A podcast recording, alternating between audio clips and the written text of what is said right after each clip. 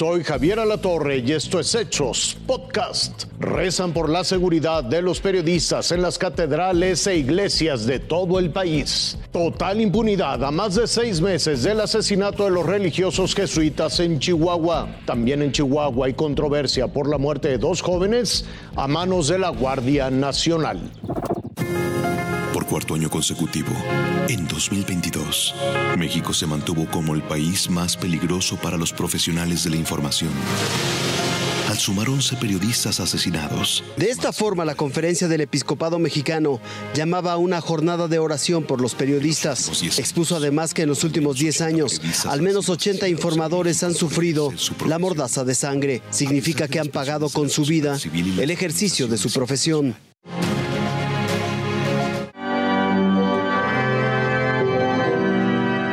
La Basílica de Guadalupe, el rector Monseñor Salvador Martínez abrió así la ceremonia religiosa de este domingo.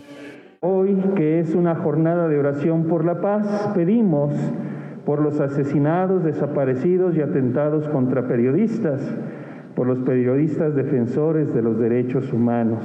Y no era una voz que clama en el desierto. Cientos de fieles congregados al pie de la Virgen del Tepeyac secundaron las plegarias.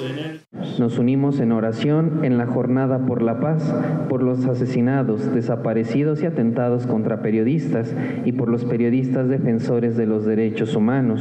Oremos. Y el rector de la Basílica resaltaba la urgencia de ser escuchados. Mira nuestra patria dañada por la violencia y dispersa por el miedo y la inseguridad Consuela el dolor de quienes sufren, da acierto a las decisiones de quienes nos gobiernan, toca el corazón de quienes olvidan que somos hermanos y provocan sufrimiento y muerte. Dales el don de la conversión. En cada templo, iglesia o parroquia en el país hubo oraciones y plegarias similares en una jornada histórica y solidaria ante la vulnerabilidad del periodismo en el país. Jaime Guerrero, Fuerza Informativa Azteca. Chihuahua registra 1.544 homicidios dolosos entre enero y noviembre de 2022, según el reporte más reciente del Secretariado Ejecutivo del Sistema Nacional de Seguridad Pública. Se mantiene en el top de los seis estados con mayor número de homicidios dolosos en México. El clima de inseguridad en Chihuahua es tan preocupante que ni los sacerdotes están a salvo. Seis meses han pasado sin que se haga justicia del homicidio de los sacerdotes jesuitas Javier Campos y Joaquín Mora así como del guía de turistas Pedro Palma y del joven Polo Osvaldo Berreyesa en la comunidad de Cerocawi. Cuando en una comunidad la delincuencia no respeta ni a quienes promueven la paz como ocurrió en Chihuahua, la alerta y la urgencia de atender la inseguridad es mayor, según los especialistas. Y los sacerdotes lo único que hacían era estar ejerciendo su, su ministerio donde no tenían nada que ver con el crimen organizado, al contrario, eran un alivio y un bálsamo para toda esta angustia que genera la violencia.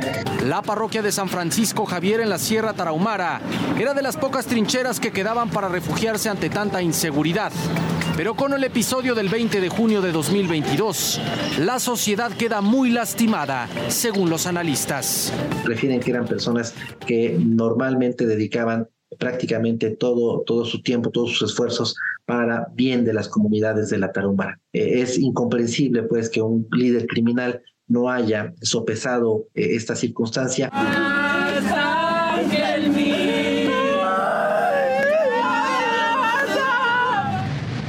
La violencia en la Sierra Tarahumara no es nueva, pero cuando toca las puertas de una institución como la iglesia, la herida social es mayor. En la comunidad, los sacerdotes jesuitas eran identificados como figuras de autoridad moral. Javier. En el siguiente video se puede observar cómo elementos de la Guardia Nacional protagonizan una persecución en una avenida del municipio de Jiménez y disparan sus armas en contra de una camioneta. Por otro lado, en otro video que fue grabado por uno de los elementos y que posteriormente se viralizó a través de las redes sociales, se puede observar la llegada de los elementos a la camioneta y a los dos jóvenes que viajaban en ella. Uno de ellos ya sin signos vitales y el segundo muere momentos después. También se escucha a los elementos inspeccionar la camioneta y dirigirse entre ellos.